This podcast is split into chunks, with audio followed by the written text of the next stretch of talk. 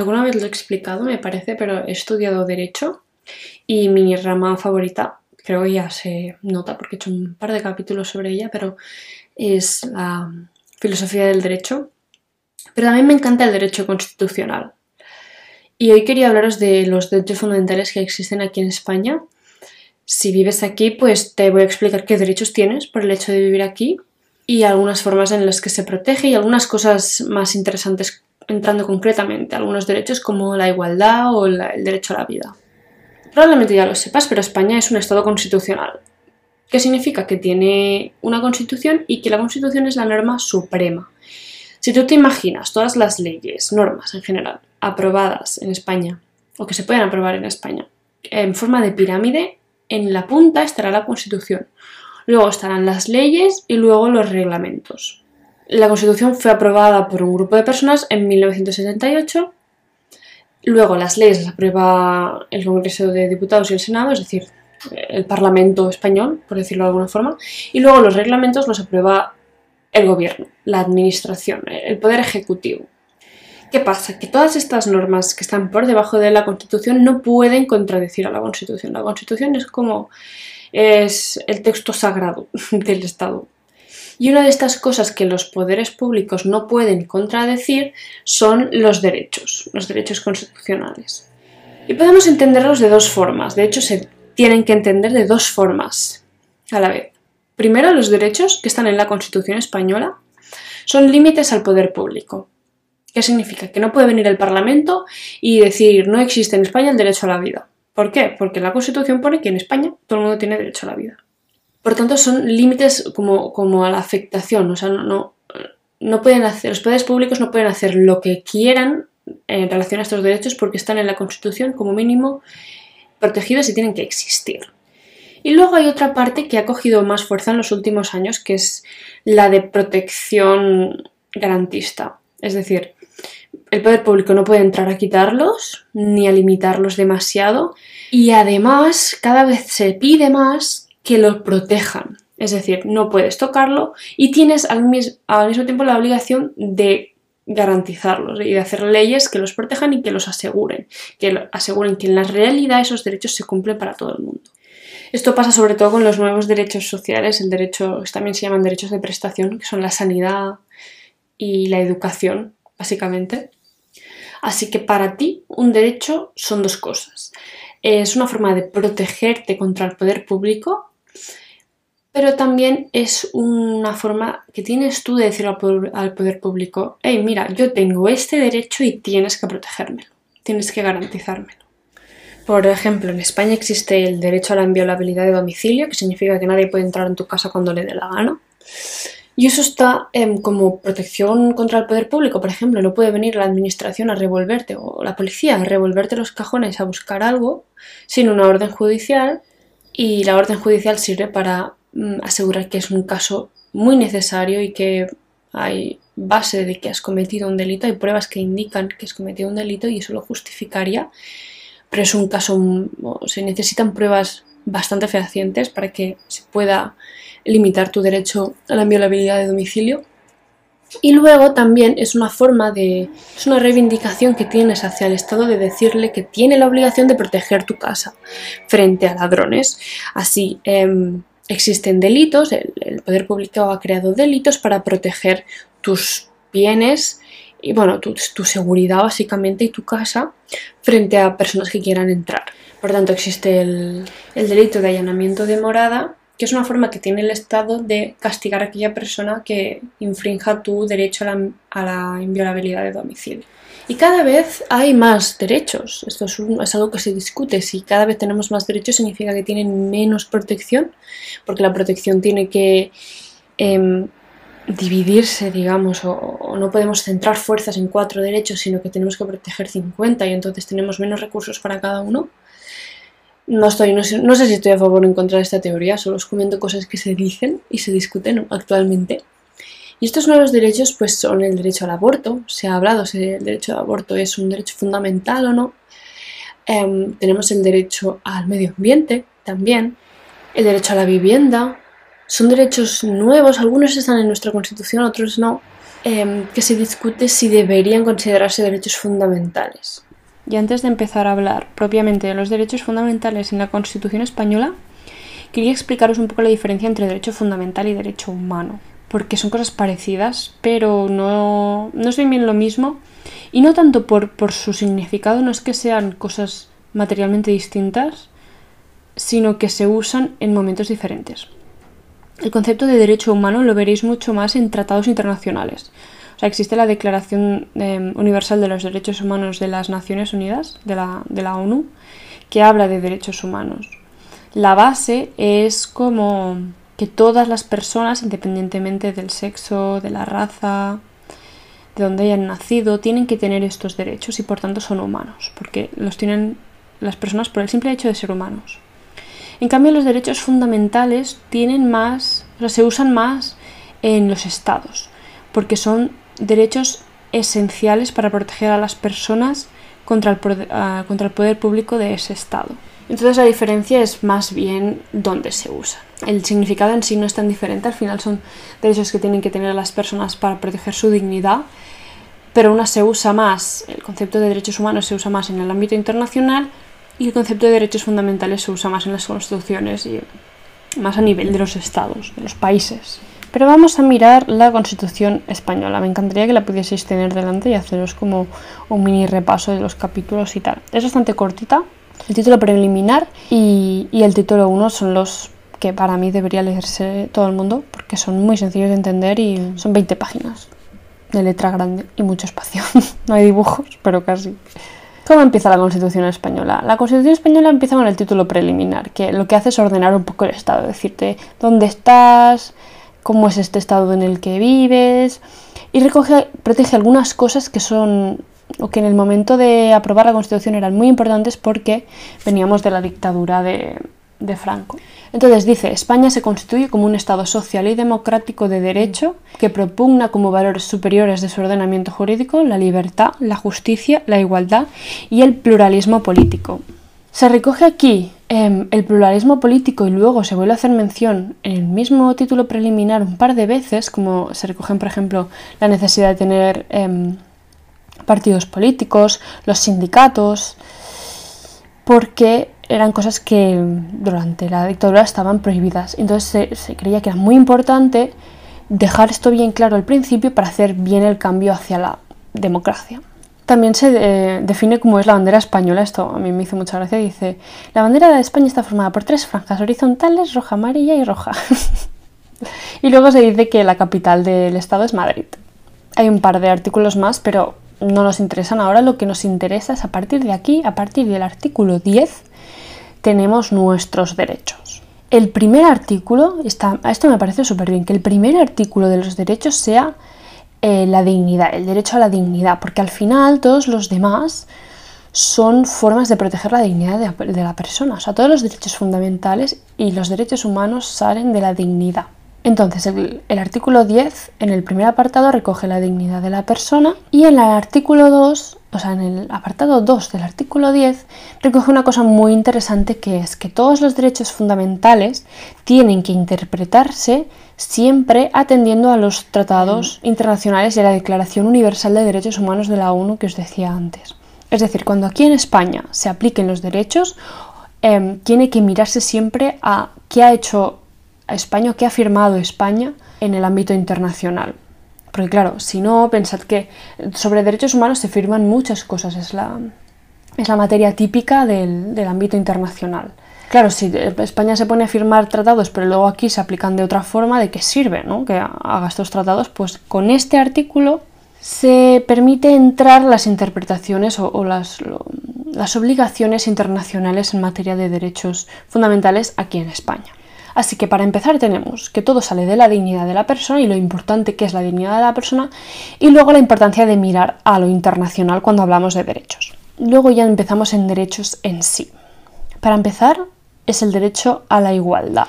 Dice que los españoles son iguales ante la ley sin que pueda prevalecer discriminación alguna por razón de nacimiento, raza, sexo, religión, opinión o cualquier otra condición o circunstancia personal o social. Aquí se ha entendido con esta cláusula, así que habría otras posibles condiciones. Se ha abierto a la, a la orientación sexual, a la identidad sexual, a la discapacidad y cosas así. Luego tenemos el derecho a la vida, el derecho a la libertad ideológica y religiosa, el derecho a la libertad personal, es decir, que no te encierran, el derecho a lo que os decía antes, a la intimidad y a la inviolabilidad de domicilio, la libertad de residencia y de circulación, es decir, te, te puedes mover por el territorio español como te dé la gana y vivir donde te dé la gana, la libertad de expresión, el derecho de reunión, que básicamente es em, de manifestación, el derecho de reunión es el derecho de manifestación, el derecho de asociación, el derecho de participación, que significa em, votar, por decirlo de alguna forma, y algunas otras formas de participación que tenemos en, en el ámbito legislativo, pero sí, es el sufragio. Luego tenemos la protección judicial de los derechos, es decir, que tú puedas ir a los tribunales y que estos tribunales te ayuden y te protejan. Y hay otras garantías también como que los procesos judiciales no tarden más de lo debido, que tengas derecho a asistencia de un abogado y gratuito si lo necesitas, que tengas derecho a presentar pruebas para defenderte, no declarar contra ti mismo. Todo esto está en el artículo 24 que es la protección judicial de los derechos, también se llama el derecho a una tutela efectiva, a una tutela judicial efectiva. Luego tenemos el principio de legalidad penal, que significa que nadie puede ser castigado por algo que no lo ponga en la ley. O sea, es decir, para, que te castiguen, para que te pongan una multa o te, te sancionen por un delito, ya sea de lo menos grave a lo más grave, todo tiene que estar en la ley siempre antes. Nadie puede inventarse un delito ni una multa.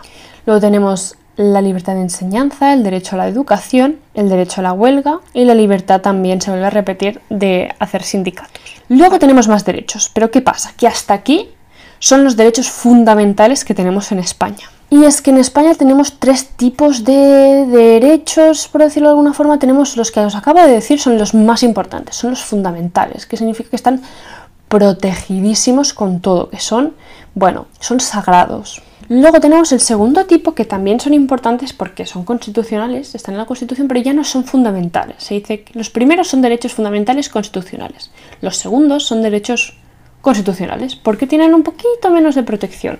Nos explicaron en la carrera que esta diferencia se debe a lo que os decía antes también de la necesidad de proteger algunas cosas que durante el franquismo estaban o prohibidas o incluso, incluso, perseguidas. Todas estas cosas que os he dicho ahora, todos estos derechos eran, se consideraban de esencial importancia por, por de dónde veníamos, ¿no? por, por, la dictadura y los, las violaciones a derechos humanos que se habían llevado a cabo durante esta. Entonces, a partir de ahora se recogen cosas importantes, derechos muy importantes, pero que no era tan imperioso protegerlos ni tan absolutamente necesario porque no se venían vulnerando tanto hasta ahora en la tradición española. Y recoge derechos como el derecho a la propiedad, esto durante la dictadura, bueno, alguna violación seguro que hubo, pero em, no tanta como la libertad de expresión, por ejemplo. El derecho al matrimonio, el derecho al trabajo y el derecho a la libertad de empresa. Estos son derechos mm, constitucionales importantes, pero menos importantes que los fundamentales.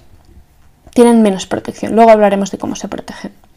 Y luego, en la tercera categoría, que estos son derechos ñe, por, pues que no hay otra forma de llamarlos, que están súper discutidos actualmente. Así como los derechos que os he comentado hasta ahora, en general podemos decir que España ha hecho una legislación en general muy, muy, correcta, muy bien, y, y no hay violaciones sistemáticas de estos derechos ya. Los derechos que os comentaré ahora están un poco colgados, la mayoría de ellos, o hay mucha discusión sobre ellos. Y el problema es que, aunque están como en la parte de derechos de la Constitución, el título que se le pone a esta parte son principios rectores de la política social y económica. Entonces ya se le quita el nombre de derechos, ya son principios. Aunque están en la parte de general, en plan, están en el título de los derechos, es una parte que es, una, es como un subapartado que se le llama principios rectores que lo que son son como llamados al poder público, es como decirle, eh, acuérdate de que tienes que hacer esto y esto y esto. Por ejemplo, em, dice que hay que tener seguridad social en España. Dice que hay que ayudar a los inmigrantes. Dice que, em, que tiene que haber em, salud pública en España. Pero ya no se recoge el derecho a la salud pública. ¿Sabéis? No, no es un derecho, sino es sencillamente un recordatorio, un llamamiento al Estado de que tiene que crear estas cosas. Pero son mensajes del Estado, no son derechos de las personas. Se recoge, por ejemplo, el fomento del deporte, el acceso a la cultura y cosas que ahora se discuten un montón como eh, la protección del medio ambiente y la vivienda. Sobre todo el de la vivienda. Ahora mismo se dice que está mal que este derecho esté aquí porque entonces ya no es un derecho, es un principio rector y la idea es que los poderes públicos tienen que promover que más o menos todo el mundo pueda acceder a una vivienda o, al menos de forma adecuada y tener viviendas de protección oficial. Pero no existe, las personas no tienen un derecho a la vivienda en sí mismo o este derecho no es fundamental en España. Y lo mismo pasa con el medio ambiente, sencillamente es un principio rector que los poderes tienen que tener en cuenta a la hora de aprobar leyes. Y si no lo hacen, tampoco pasa nada realmente. Hay algunas cosas que sí, por ejemplo, como os decía, tiene que haber sí o sí seguridad social y tiene que haber sí o sí sanidad pública. De acuerdo, si esto no lo hacen, es inconstitucional, están vulnerando la Constitución. Pero por lo demás es un poco, queda un poco en bla bla. Cada vez se protegen más porque cada vez el ámbito internacional entra más en temas cada vez más concretos como el medio ambiente y el derecho a la vivienda. Y entonces, como os decía antes, que hay una cláusula, eh, el artículo 10.2, que dice que hay que interpretar los derechos mirando siempre a lo internacional, pues claro, si el derecho internacional dice que son derechos humanos y fundamentales el derecho a la vivienda y el derecho al medio ambiente, aquí en España tendrán que interpretarse como tal. Así que se está en, este, en esta discusión ahora mismo, que se busca que estos principios rectores no sean simples pues brindis al sol, ¿no? que sean cosas que de verdad tengan efectividad y que se usen o se, miren como derechos reales de las personas. Ya que tenemos tan bien protegidos en general, porque hay cosas discutibles, como decía, pero tenemos en general muy bien protegidos los derechos fundamentales y los derechos constitucionales, pues el siguiente paso es ponernos a hacer cosas como la protección a la vivienda, el derecho a la vivienda y el derecho al medio ambiente. Hay uno que me parece muy interesante también, es el derecho a los consumidores. El derecho a los consumidores es algo como súper moderno y muy importante en la Unión Europea, pues también está en la Constitución Española de 1978, también como un principio rector, pero creo que este está súper protegido porque, como he dicho, la Unión Europea se puso las pilas en esta materia y la verdad es que está muy bien. O sea, el derecho a los, consumidores, no sé si me, me, gustaría hacer un capítulo a lo mejor para explicaros qué derechos tenemos al comprar las cosas y sobre todo al devolverlas, para que no nos timen. Por lo tanto, tenemos los derechos exclusivos, los derechos fundamentales, protegidos, sagrados. Estos son los más importantes. ¿Cómo se protegen estos derechos? Se protegen con el recurso de amparo, que significa que si se te ha vulnerado un derecho después de, bueno, con algunas especialidades, que da igual ahora mismo, puedes ir al Tribunal Constitucional a que te lo proteja. Esto se creó, de hecho, el Tribunal Constitucional y este recurso porque cuando acabó la, la dictadura se tenía un poco de miedo de que la Constitución y sobre todo la parte de los derechos quedara un poco como papel mojado, porque al final todos los jueces, o la mayoría de ellos, venían de la época franquista y venían aplicando leyes franquistas Así que se desconfiaba un poco de ellos y para asegurar que los jueces aplicasen los derechos y se protegiesen los derechos de verdad, se creó el Tribunal Constitucional para asegurarlos que, o sea, para asegurar que al final la persona tuviese siempre la opción de ir al Tribunal Constitucional a, reclamar una vulneración de su derecho, el que fuese. Y eso es el recurso de amparo. Te permite ir al Tribunal Constitucional a decir, a explicar una situación en la que se te ha vulnerado un derecho y que se te arregle ¿no? esa vulneración. Y luego la ley orgánica. En España hay dos tipos de leyes, la ley orgánica y la de ley ordinaria. La diferencia más importante es la mayoría que se exige. Se exige mucha más mayoría, bastante más mayoría, mayoría reforzada para aprobar una ley orgánica que no una ley ordinaria. ¿Por qué? Por las materias. Está separado como materias importantes se aprueban con ley orgánica. Y las materias que, bueno, son importantes, pero son con ley ordinaria. Entonces, los derechos fundamentales, todo desarrollo de derecho fundamental tiene que hacerse por ley orgánica, que significa que la gente en el Parlamento va a tener que ponerse mucho más de acuerdo, tiene que haber mucho más consenso para aprobar una ley que desarrolle un derecho fundamental. Y para que os hagáis una idea, tenemos todos los derechos desarrollados, em, incluso hay algún derecho que tiene dos o tres leyes para cosas más específicas. Por ejemplo, tenemos la ley orgánica de libertad religiosa, la ley orgánica del derecho a reunión, la ley orgánica de la libertad sindical, la ley orgánica de las universidades, la ley orgánica de los partidos políticos. Bueno, no las digo todas porque son muchísimas, pero cada una tiene, cada derecho tiene su ley y así su desarrollo y su protección. Algunas así importantes son la ley em, que aprobó el aborto en España, la ley de la salud reproductiva y sexual de la mujer, que se aprueba por ley orgánica, y luego la ley de la eutanasia, que como afecta al derecho a la vida, las dos afectan al derecho a la vida o pueden afectar al derecho a la vida, pues tienen que aprobarse por, bueno, tienen que ser leyes orgánicas y así se hizo. Luego, para los derechos de clase 2, los derechos eh, importantes, pero ok, los derechos constitucionales, pero ordinarios, digamos, se les protege con el recurso de constitucionalidad y con la protección del contenido esencial. Estas dos cosas también sirven para proteger derechos fundamentales. Es decir, es como los derechos fundamentales lo tienen todo, todas las garantías las tienen. Cuando bajas de categoría pierden el recurso de amparo y la ley orgánica, pero siguen teniendo el recurso de inconstitucionalidad y la protección del contenido esencial. ¿Qué es el contenido esencial? Se dice que la, Constitución cuando recoge algún derecho no solo dice toda persona tiene derecho a tal, sino que hace una pequeña frase para definirlo un poco, no siempre.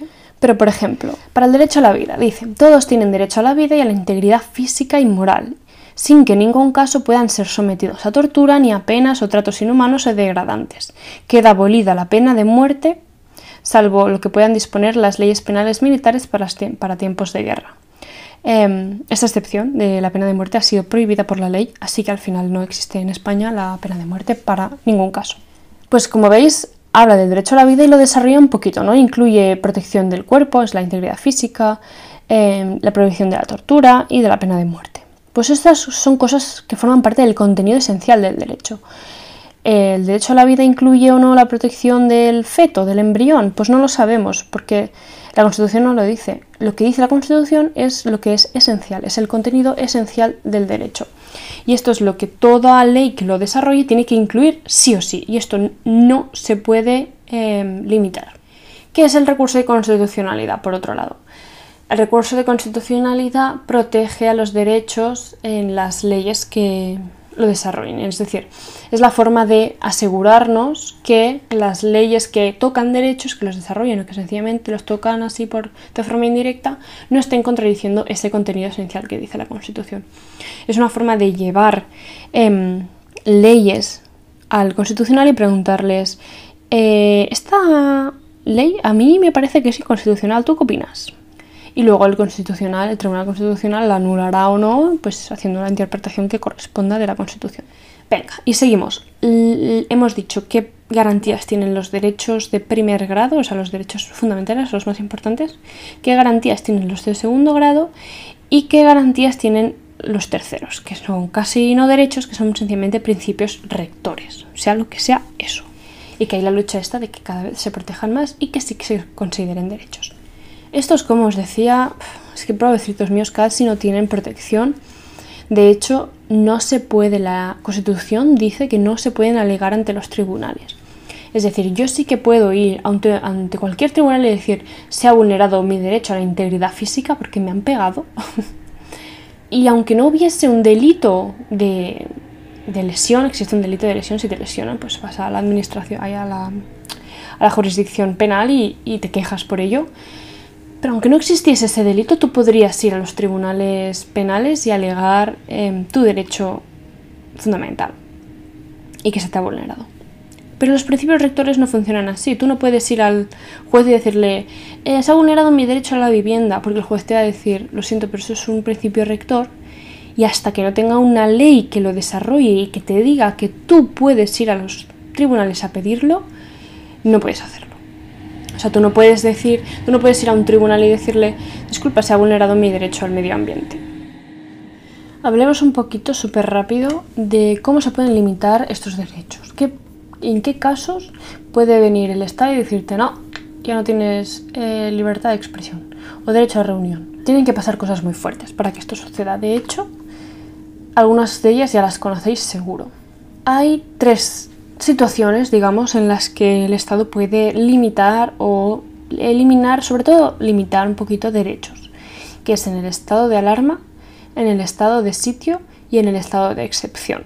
El menos grave, por así decirlo, es el estado de alarma, que ya conocemos porque se aprobó, no sé si tres o cuatro veces durante la pandemia del COVID en España, que básicamente eh, puede aprobarse por, por el gobierno y luego tiene que prorrogar, o sea, si quiere prorrogarse ya necesita aprobación del Congreso de los Diputados.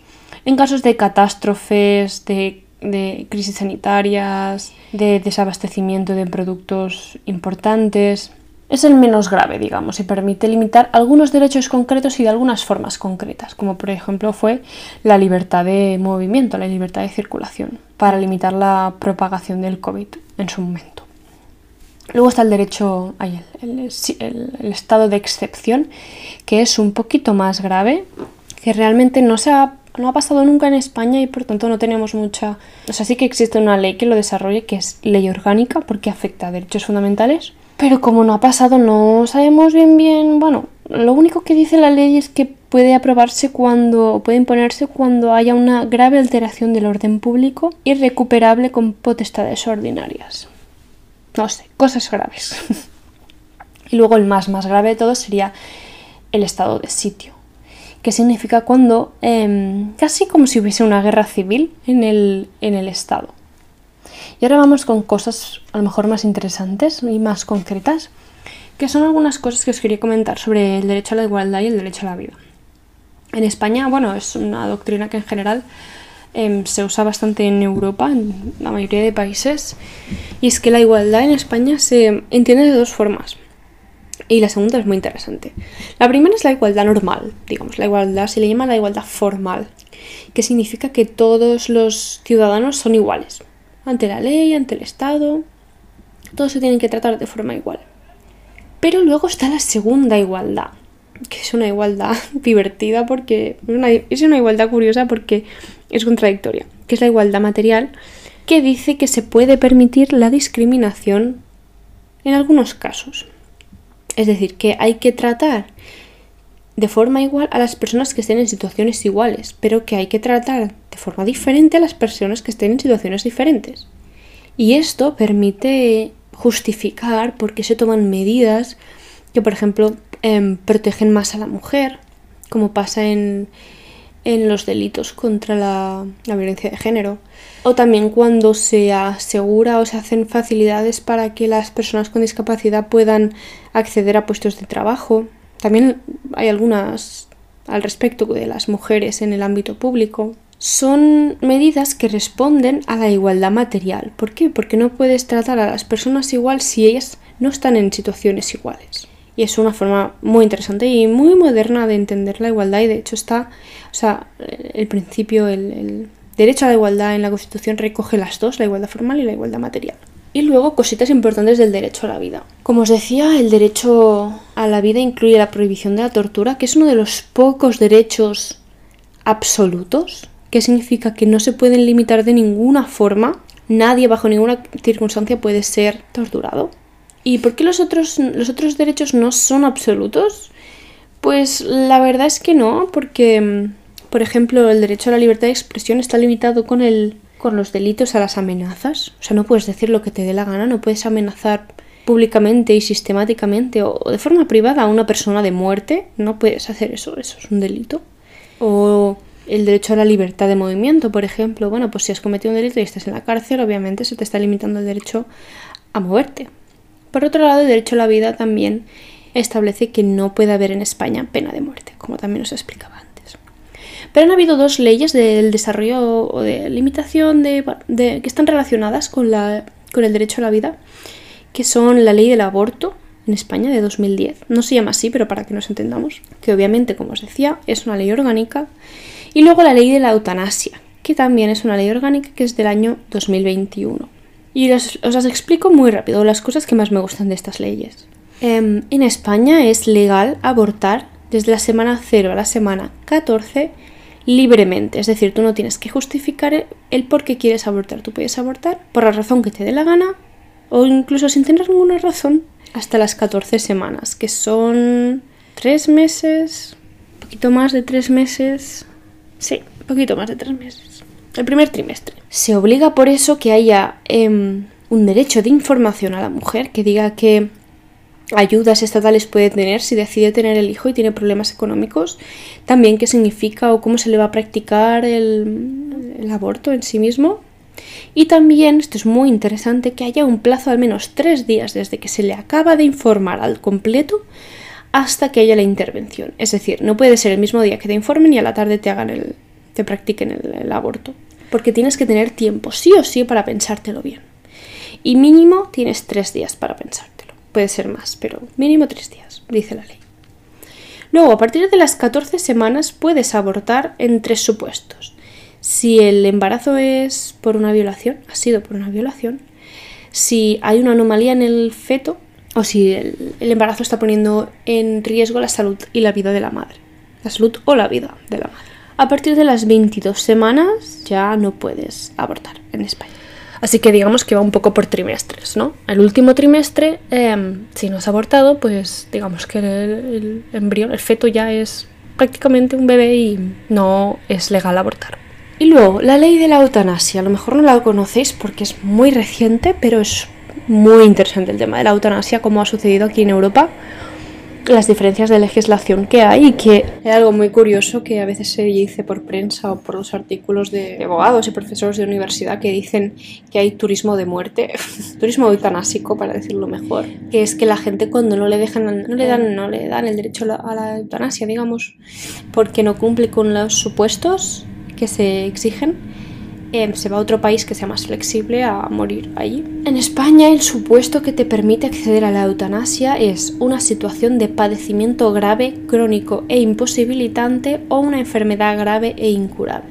Hay discusión sobre si esto incluye o no a los pacientes muy graves de, bueno, de enfermedades de salud mental que han sufrido durante años y que no parece que sean curables y que están bajo padecimientos graves y crónicos, como depresiones de largas de 20 años. Y también se discute si los menores pueden acceder a la eutanasia, porque actualmente no es posible, actualmente solo es para mayores de edad, pero se está abriendo la puerta o se va a discutir la permisión al tema de los... Sí, de, de dar el derecho a los menores de cierta edad, supongo, y con el consentimiento de los padres tal vez. Aquí en España funciona que tú pides esto a tu médico y si este está de acuerdo o esta está de acuerdo, eh, se lleva el caso ante una comisión y allí se decide si sí o si no, si cumple el supuesto que dice la ley o no. Esta comisión, eh, dice la ley estatal, que está, tiene que estar formada por médicos, eh, personal de enfermería y juristas, es decir, gente que sepa de derecho. Se deja pero que todas las comunidades autónomas la regulen un poquito como quieran y aquí en, Cataluña se ha hecho una cosa muy chula, que me parece muy interesante, que es que además de médicos, enfermeros y enfermeras y juristas, hay psicólogos y psicólogas en esta comisión. Porque al final si se tiene que medir el nivel de sufrimiento, también entra el sufrimiento psicológico. Porque al final si tenemos que medirlo o, o, tener en cuenta lo que ha sufrido la persona, va bien tener una perspectiva psicológica y tener en cuenta los traumas, la situación psicológica con la que se vive cuando tienes una enfermedad de este tipo, para ver si hay padecimiento grave o no, sufrimiento crónico. La Generalitat aprobó, bueno, sacó un, como un informe de después de un año justo de que se aprobase la ley y de que se aplicase la ley, cuántas personas habían recibido o habían pedido la eutanasia. Se habían recibido 137 solicitudes, de las cuales se habían aprobado 78. De las 78 se realizaron 60 porque 5 estaban pendientes de realizar en ese momento, 4 se habían aplazado por necesidad de la persona de pensárselo un poco más y 9 se suspendieron porque la persona murió antes de que pudiese ser realizado. Y es que se discute un poco porque desde que la persona lo pide hasta que se aprueba puede pasar más de un mes y eso se dice que es mucho tiempo para una persona que está sufriendo tanto. Pero bueno, también es verdad que es la primera ley que tenemos sobre esto y que paso a paso se podrán ir haciendo las cosas de forma más eficiente. Ya de momento lo tenemos y ahora ya lo arreglaremos lo antes posible, pero viendo cuáles son los problemas y cómo podemos hacerlo.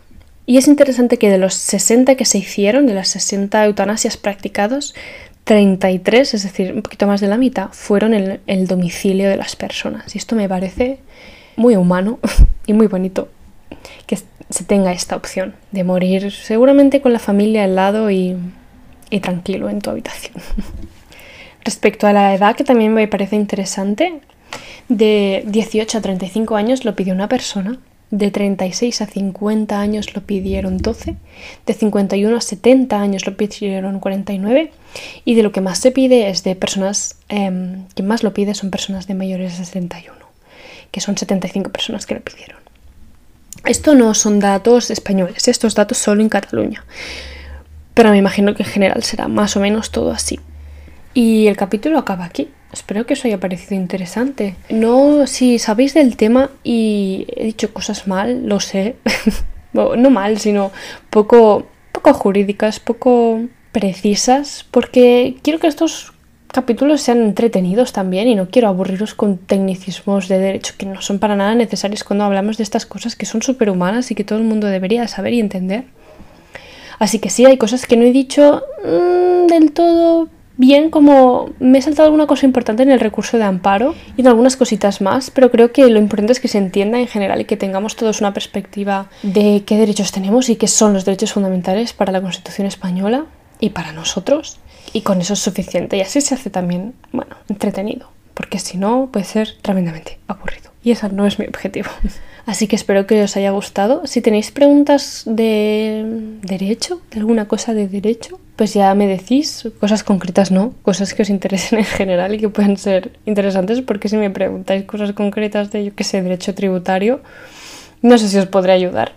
A lo mejor sí, pero probad si queréis. Y yo me despido ya. Nos escuchamos la próxima semana. Hasta pronto.